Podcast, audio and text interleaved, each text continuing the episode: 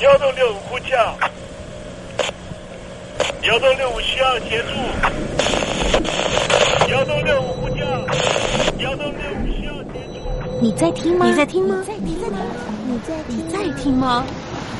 人生如航行，去与返，载满多少故事？你要睡上下铺吗？后面这个地方。如果吵得太累的话，三天都没有洗澡，真的很累，地上就躺着就睡了。我有看到我父母亲，我现在是要去看父母亲的状况。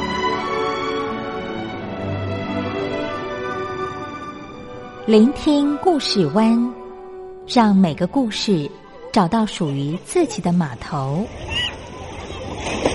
我到了那儿以后，我们就往妈妈家去。我一到那边，就感觉我妈妈已经她能够活活下来都不容易。我知道，他没他没跟我讲，我也不敢问，好好苦。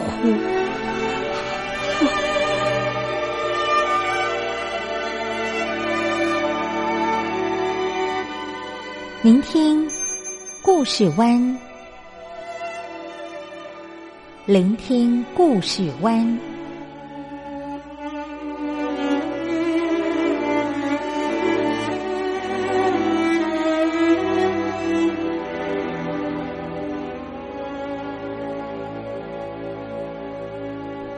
故事总有一个停泊的港湾。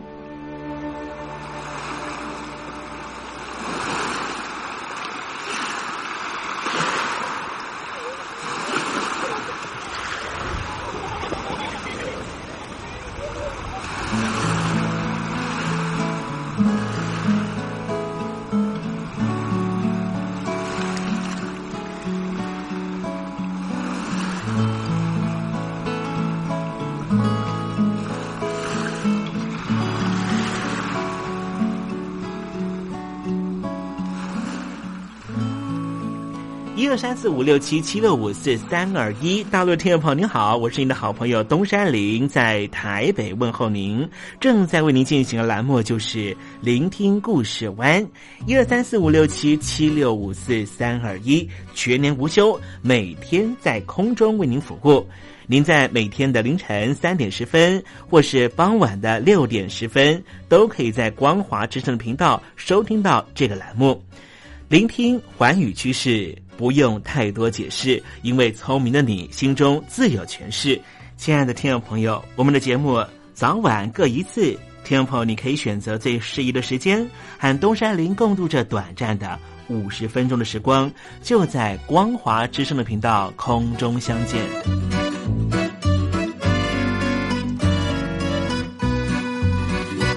听众朋友，收听、聆听故事湾东山林的节目，到底能够听到什么样的内容呢？尤其啊，我们环宇全世界，焦点放到神州大陆啊，光是整个中国大陆呢，就有将近九千家不同的大大小小的电台了。我们的节目到底有什么不一样的地方呢？嗯，让东山林自吹自擂一下吧啊。宫中频道何其多，赵钱孙李挺能说。热点平地上直播，仔细听来差不多。直播室外领导多，你说他能怎么说？开场才说茶黑窝，碰上土狼不敢摸。主播低头翻翻稿，导播左右反复搓，想到孩子泪婆娑。好了好了，都别说，且听东山林怎么说。东山林不是红太狼，也不是那喜羊羊，亲亲海上一叶舟，才能自在自在说。客官呐、你拉把椅子随便坐，袒胸露背床上卧，怎么自在怎么做，就当这是自己家，自己家。睁大眼睛，show time！Hello，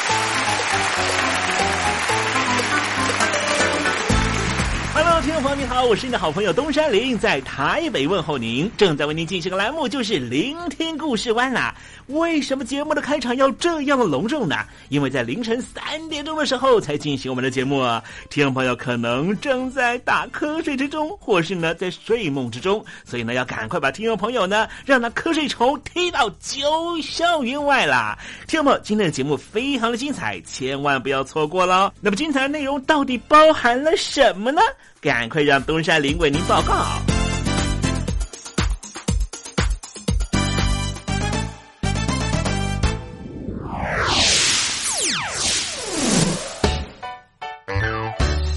星期六、星期天，猴子爱聊天。我想很多人都知道所谓的贸易战呐、金融战呐、外交战这些名词了哈。像现在呢，大家所熟知的就是呢，华府呢和北京之间呢啊陷入了美中的贸易战啊。有个说法呢是说呢，美国可能要实施金融战了。那么另外呢，北京方面呢也有一个消息放出来说，没关系，我就把我手上呢所有啊拥有的美国的债券一次把它卖光光啊。因为众所皆知的就是呢，啊，美国的债券呢，啊，最大的拥有国呢，就是呢中国大陆了啊。但是呢，这个美国方面呢，也这个呃做出了回应啊，是说呢，光是呢今年的上半年度哈，美国呢发行的国家的债券，其实呢就已经大过于。这个啊，中国大陆所拥有的美国的债券，换句话说呢，就是呢，其实实质上来说，中国大陆所拥有美国的债券呢，是在全面贬值的啊。好，除了这个贸易战、金融战跟外交战之外呢，资讯战也是其中一种啊。最可怕的事情就是呢，资讯战呢，往往会和刚才所讲到的啊贸易战呐、金融战呢做一些结合。比方说呢，要断这个敌国的邦交国的时候，就可以先用舆论的攻击来放假消息，让你认为说政府为了维持邦交国啊，花了好多钱，根本在浪费钱。哎，那另外呢，最近呢，我看到了一个消息呢，哈，是怎么讲的哈？是说呢，在广西呢，有一架这个。啊，这个共军的飞机呢，哈啊，因为失事的关系呢，坠落了。可是呢，在网络上面呢，就出现了一个假消息，说呢，这个飞机呢是被呢台湾啊的军方给击落了。啊，台湾的老百姓听到之后呢，整个是觉得都懵了，想说啊，我们怎么可能 这个开第一枪哈？而且呢，飞弹呢，如果呢打出去，哎。还在这广西，也未免太远了吧？实际上呢，这个台湾呢，在这个呃这个军方的态度上呢，一向都是以守势为主哈。尤其呢是这个战机呢，啊在上呃飞上领空的时候呢，都不会越过海峡中线。这是一个双方的默契啊，因为大家都不希望呢台海出现了一些啊可怕的局面啊，让我们稳定的生活呢受到了挑战了哈。不过我们今天就来谈谈资讯战啊，资讯战呢它的目的是什么呢？就是瓦解民主社会的互信机制，因此呢资讯战呢的这个发起国呢。大部分都是那些威权主义的国家，或是一些比较集权的国家，去对这个自由民主的这个啊这个国家啦地区呢进行这个啊恶意的攻击了哈。自由民主的国家就是一个多元价值并存的一个地方了哈。那么这些威权国家呢，这些邪恶国家呢，哈，为了瓦解这个民主国家的这种团结的力量了哈，就运用了自由民主国家的多元价值的这种啊元素。啊，从中进行破坏。那么其中呢，又常常呢运用的就是一般老百姓会使用的社群媒体。待会在时政你懂得的环节里面，东山林在跟听众朋友详细的说明啊。那么今天节目的下半阶段为您进行的环节就是电台推荐好声音哦。我睡着听爱情走过，只愿贴近耳朵。自己不说，却还听说明天你的经过。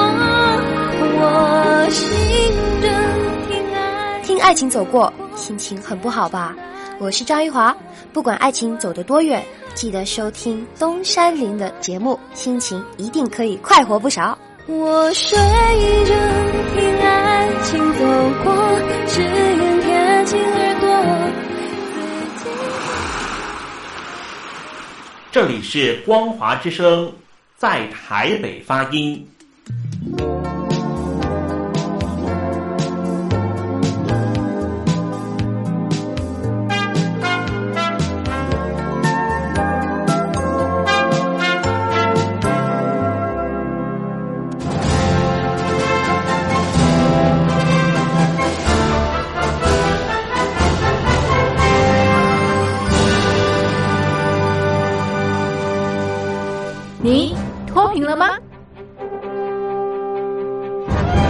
年轻时候的习近平就深知贫困之苦。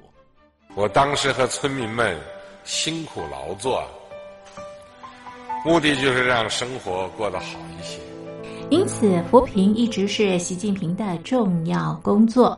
二零一五年，习近平在中央扶贫开发工作会议上做了二零二零大陆全面脱贫的承诺。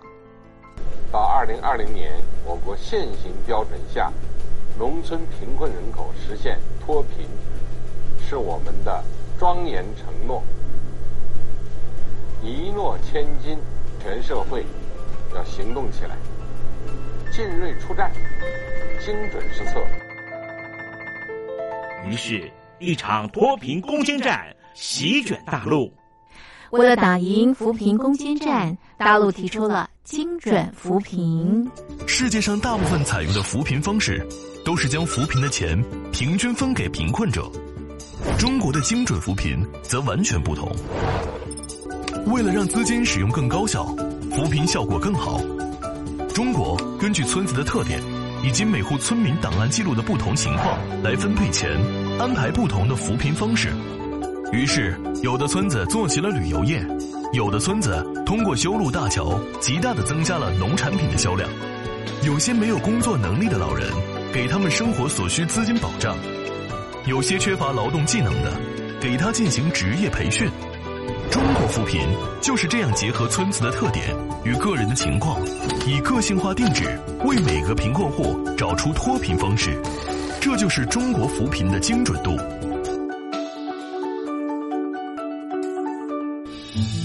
位在山东偏远内陆地区的曹县，二零一七年以七十四个淘宝村名列全中国十大淘宝村群聚第三位，因而摆脱贫困的命运。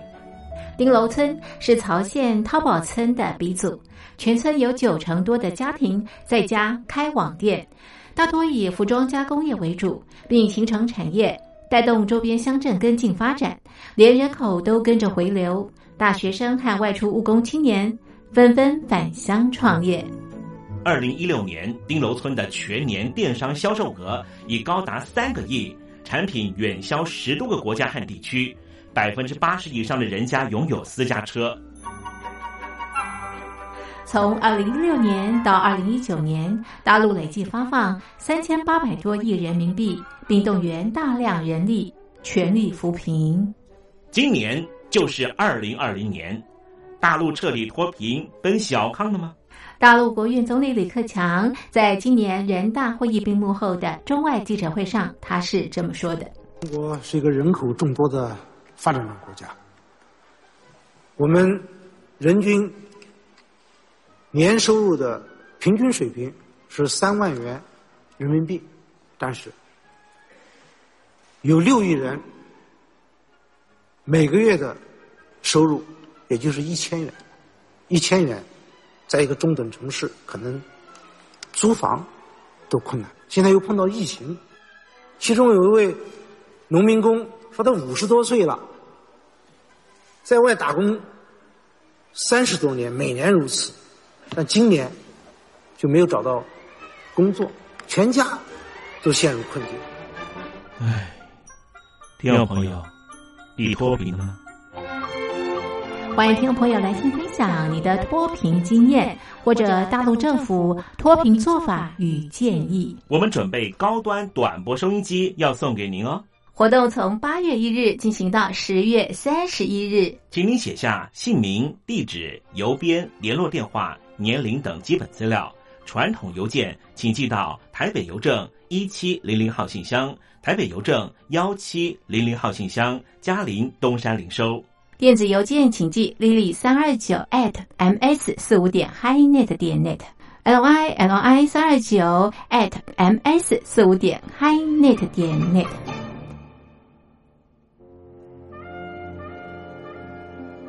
你脱贫了吗？大陆全面脱贫了吗？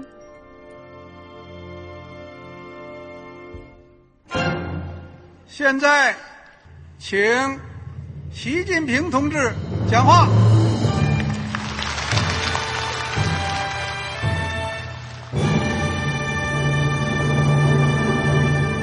中国梦必须紧紧依靠人民来实现。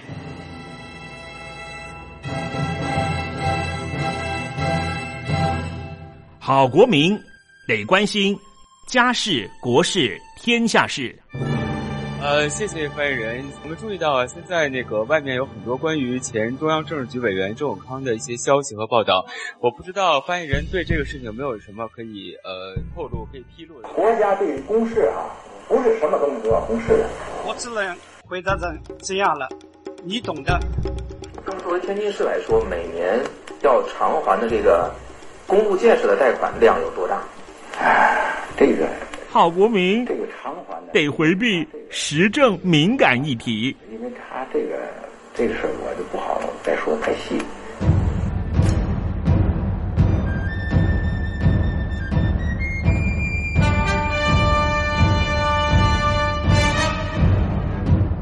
我们要坚持人民当家作主，坚持人民主体地位。任何官方不宜说太细，期望您体谅的话题，尽在时政，你懂的。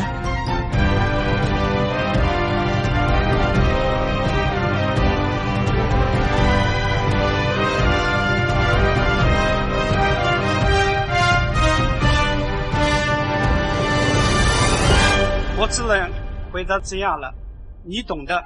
那些官方无法为您说太细的事情，就让东山林为您详细的说明白。天婆早上好，晚上好，正在为您进行的栏目就是聆听故事湾。此刻为您进行的环节就是时政，你懂的，一同关心焦点话题。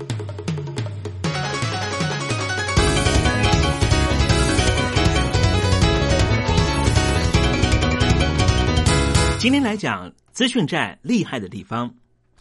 二次世界大战之前的某一天呐、美国有一个广播节目突然播送了快报，宣称外星飞行物大举入侵纽约。节目结束之后，虽然强调这是一出广播剧，但是传言却迅速传播，很多民众逃离家园，最终在美国政府和媒体的澄清之下，恐惧才逐渐平复。而这件事情也成为了所有学过传播学的听众朋友应该都熟知的传播效果、谣言和恐慌的经典学习案例。这一出美国的广播剧《火星人》，对于美国社会的恐慌，这是数十年以前的事情。但是现在，另外一种流言恐慌正在袭击美国社会。这一次的入侵者是俄罗斯，而且不再借由广播电波。而是透过脸书、Twitter 这一些社交网络的工具。脸书和 Google 还有 Twitter 都承认，二零一六年的时候，在美国大选期间，曾经接受俄罗斯外围机构的假账号委托，针对政治议题投放了数十万美元的广告。这可以看出，俄罗斯的红场涉嫌以谣言或是假讯息介入美国总统选举的意图。而迅速的在美国政坛和美国媒体投下了燃烧弹。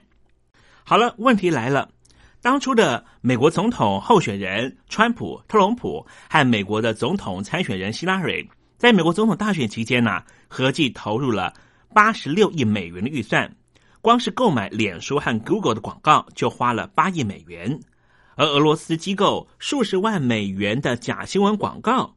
难道花那么少钱就可以颠覆美国选举吗？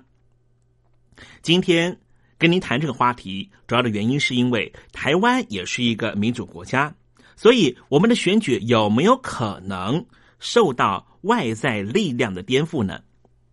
就以俄罗斯的圣彼得堡具有官方色彩的网络研究局为例，这个机构专门组织网络渗透行为，俗称“网军农场”。在过去几年，他们针对美国总统的选举策划了一桩另类的竞选活动，其中网络策略包含了四项。第一项就是分身假账号，他们至少成立了一百一十八个假账号。总计超过了八百万名的订阅者，在借由小额广告增加传播效果，单是一个礼拜就可以最高创造七千万次的浏览人次。第二种方法呢，就是针对性的打击，他们在社交网站以及《纽约时报》等媒体留言板上面集中打击希拉蕊，假意支持川普或是桑德斯。桑德斯就是当时在美国民主党。党内初选的时候和希拉蕊竞争的对手，他们利用机器人自动留言和回骂，借此在网络上面带风向。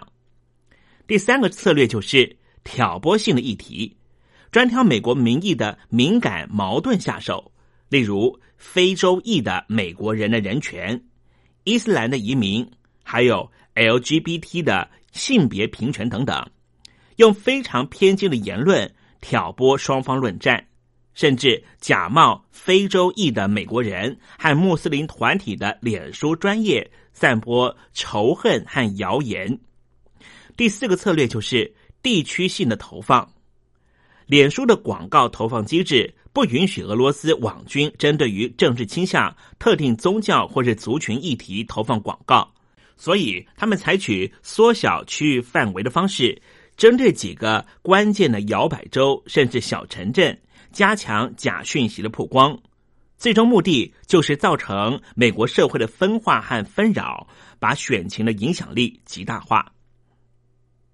日前，有一名网络广告行销业者公开了操演，展示社交媒体如何利于谣言的传播。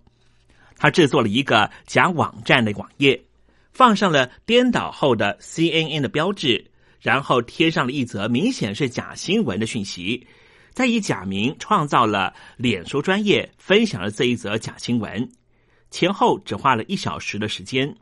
最后，他利用脸书广告机制，针对政治倾向保守派的脸书的使用者投放了五十元美元的广告，即使他刻意让品牌的标志和假新闻容易被识破，脸书还是接受了他买广告。十四个小时之内就触及了四千六百人，获得了四十四个赞，以及二十七次的转分享和二十则的留言。他强调，当时在试验的时候，并不是选举期间就能够让一个无名网页由零开始创造如此人气。如果是在大选之前，效果一定能够倍增。离谱的是。脸书针对于广告投放有一个评分机制，脸书的互动程度越高，评分就越高，演算法就会给予更多的曝光机会。结果满分十分，脸书给他的假新闻竟然高达了七分。从俄罗斯的网络研究局到刚才我们所介绍的假新闻的试验。说明了有心人如何以低成本、短时间创造类似选举黑函这些不负责任的讯息，攻击特定对手和族群，激化社会群众的猜忌和仇恨。正因为如此，《大西洋杂志》的记者马锤哥最近分析了社交网站如何改变了美国政治，尤其就是以二零一六年的美国大选作为是分水岭。在过去谈到国家之间的资讯战争，大多锁定骇客入侵、分散式的阻断服务、电磁脉冲等等。而现在，脸书等社群网站就像是打开了一道方便门，让敌国得以用非常低廉的成本打一场隐形的心理战，借此操控他国政治。马锤哥引用了一名哈佛大学法学教授的用语：“资讯信托。”也就是脸书这些社交媒体，一方面掌控用户的资讯渠道，操控讯息曝光的先后顺序；另一方面主宰着个人用户的资料，包含了政党倾向、议题偏好，提供企业主、广告主筛选媒合，两者相乘，形同信任脸书作为资讯代理人，扮演举足轻重的意识形态的角色。每当面对争议的时候，脸书官方往往以最快方法堵住小洞，而非检视漏洞背后的真正原因。这些社交网站因而屡受批评，而面对企业伦理造成的社会损害，却只是把它当作是一个城市上的小 bug 来处理。所以后来，美国国会就传唤了脸书等网络巨头作证，调查俄罗斯干扰美国总统大选的内情。同时，美国朝野两党也点手提案，要求线上广告必须揭露幕后出资者。台面下将上演一场非常激烈的游说攻防战。《纽约时报》的专栏作家鲁斯做了一个脍炙人口的比喻。他形容脸书创造一个科学怪人，即便是脸书的创办人祖克伯都没办法驾驭这个庞然强大、渗透到社会神经末梢的社群怪兽，没办法预期它可能会造成什么样的伤害，也只能够在事后贴上 OK 棒止血。科学怪人是无辜的，他是人心的创造物，但是俄罗斯的网军机巧的展示。如何利用西方世界自傲的科技和民主反将一军，暴露美国社会的缺陷？从火星人到科学怪人，谣言、恐慌和不信任，从来都没有远离我们的社会。为什么脸书、Twitter 这些社群网站非常容易出现假新闻呢？主要的原因是和其他媒体比较起来，在网络上面制造一个假新闻的成本太低了。相较来说，如果你看了这一则假新闻，你想要去核实它的真实性，成本却非常高，因为你根本无从查起。同时，社群媒体已经是一般人获取新闻消息的重要渠道。成年的美国人当中，有百分之六十二的人每天从社群媒体阅读新闻。所以，后来有两名美国经济学家开始进行分析。他们发表了一篇论文，用经济学的模式来推导假新闻的需求、供应和衡量的状态。两名学者针对于二零一六年美国总统大选期间网络社群媒体的假新闻进行分析。他们搜集了大量资料，包含了一百五十六则在大选期间流传，但是后来被证实是假新闻的网络消息，以及使用者网络浏览记录。并且针对一千两百人进行面对面调查，他们发现假新闻传播的范围非常惊人。在大选期间，那一百五十六则假新闻在脸书上面被分享了三千七百六十万次，浏览次数更是高达了七亿六千万次，等于平均每一名成人的美国人浏览了三次。某些假新闻的网站，其中贴出的所有新闻超过了一半都是假新闻，但是这个网站在选前几个月总共被浏览了一亿六千万次，等于每一名成人的美国人平均浏览了零点六四次。美国的资深媒体人西夫曼就曾经分析过，假新闻在脸书上传播的范围远比传统的主流媒体还要大。脸书等社群媒介已经成为假新闻的乐土。虽然说假新闻传播的速度和范围非常惊人，但是如果阅读的人都知道消息是假的，而把它当作娱乐新闻在读，那假新闻的影响力就会十分有限。关于这一点，美国的网络新闻网站 BuzzFeed 在过去的大选期间曾经做过一次网络调查，他们发现。在看过假新闻或听过假新闻的三千名受访者里面，竟然有高达百分之七十五的人相信这新闻十分正确，或是认为多少有参考价值。这样的情况让人十分忧心。如果假新闻可以左右广大读者的观点，这就提供了假新闻制造者一个非常强烈的动机。这样的环境也等于预测了假新闻之后一定会层出不穷。刚才我们说到的美国两名经济学者的调查却有一些不一样的结果。他们发现，在那一千两百名受访者中，平均而言，认为社群媒体的消息没有传统媒体的消息来的可靠，而且只有百分之十四的人表示社群媒体是他们重要的新闻消息来源。事实上，读者们也不是这样无辜。假新闻会如此猖獗，主要的原因是人们对于假新闻有所偏好，而这样的偏好来自于偏见。两名美国经济学者的模型就认为，人们喜欢接受那些和自己偏好一致的新闻，也就是所谓的同温层概念。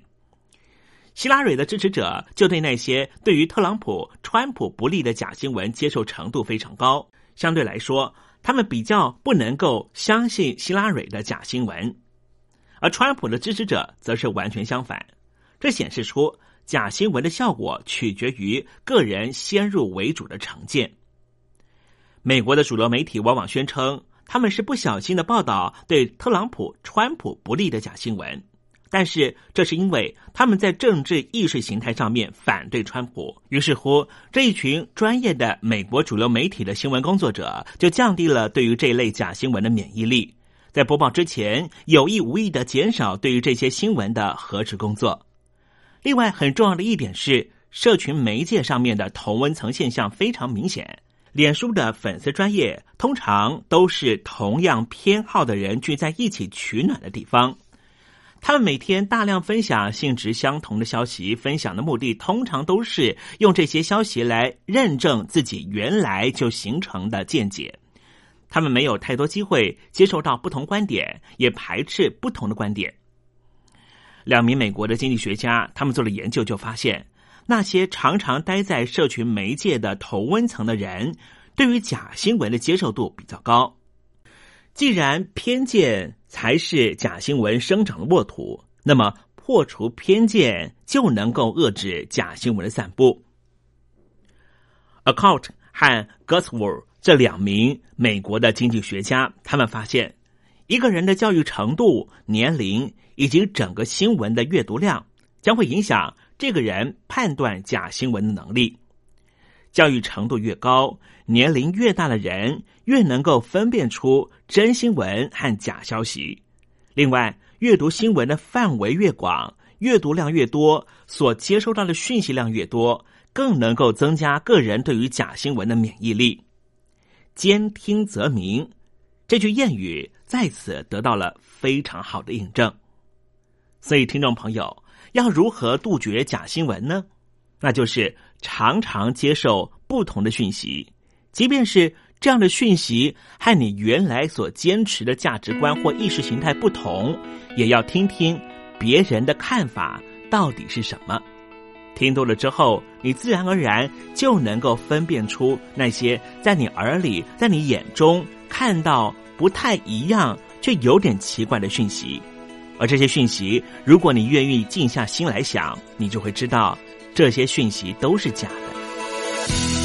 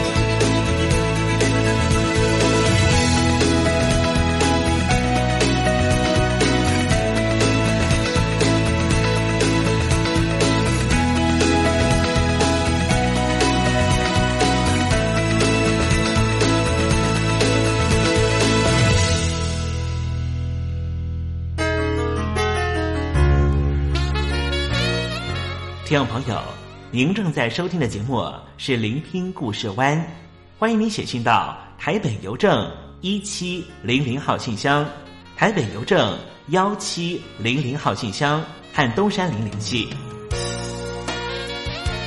东山林就是东边的山里有只麒麟的东山林，东山林等候您的来信哦。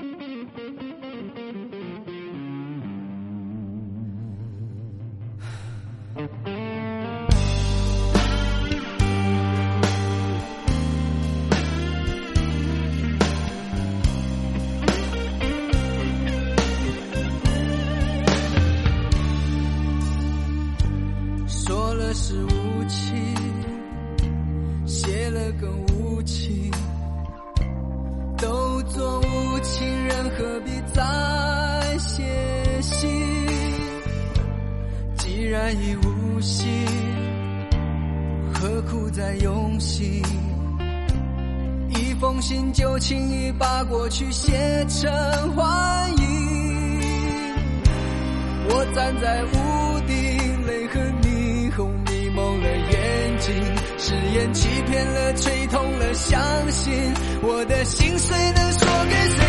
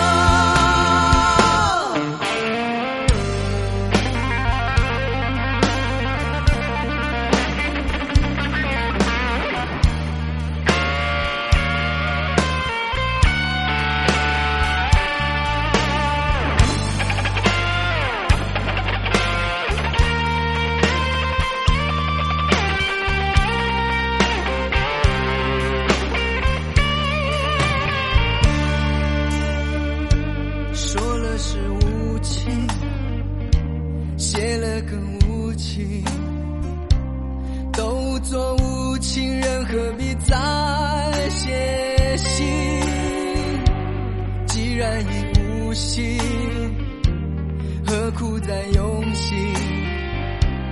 一封信就轻易把过去写成幻影。我站在屋顶，泪和霓虹迷蒙了眼睛，誓言欺骗了，吹痛了，相信我的心碎了说给谁听？不爱的、亲爱的、可爱的、挚爱的，有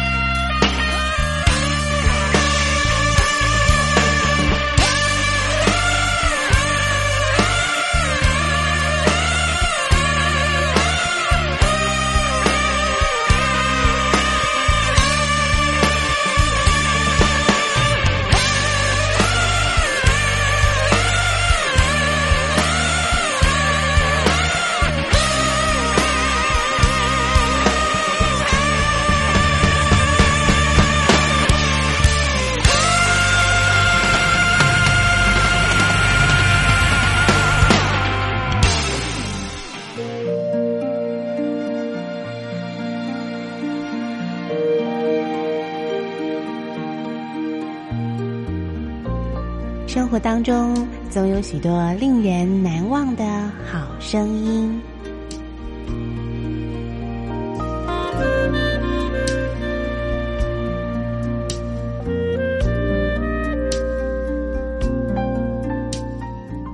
电台真心推荐，只想给你最好听的好声音。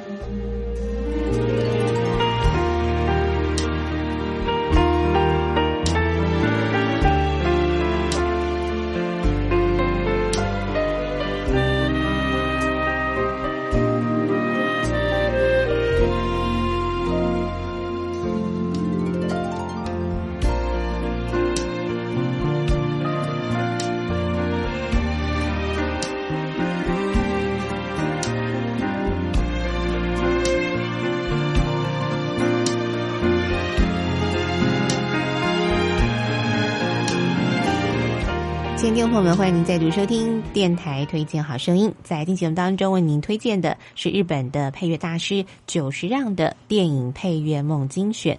那么在这张专辑当中呢，久石让呢可以说收录了他非常知名的许多配乐的作品啊，包括呢跟著名的动画大师宫崎骏呢所一起配合的《天空之城》，还有最新的作品。霍尔的移动城堡。那么，另外呢，他也重新诠释了其他著名的配乐家呢所做的电影的配乐曲子啊，包括像是追杀比尔啊，还有零零七的系列音乐。那么现在呢，我们就先来欣赏的是呃，就是让大师呢帮这个北野武的电影啊《四海兄弟》所做的配乐，我们一块来收听。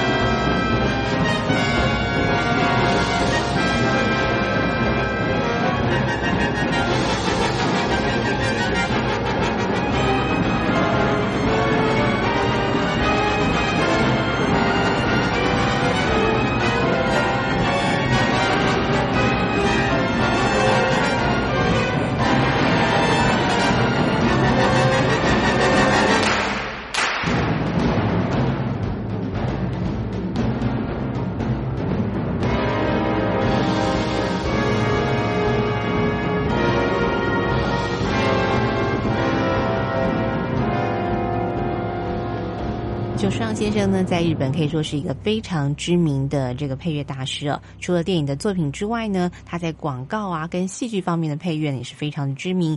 那接下来呢，我们再来请听众朋友欣赏的是久石让帮电影啊这个北野武的电影《火花》呢所担任配乐的一首曲子。而这部电影呢，也在一九九九年呢获得了日本奥斯卡电影奖项的最佳音乐奖项等等哦，是非常有名的一首作品。我们来欣赏这首《火花》。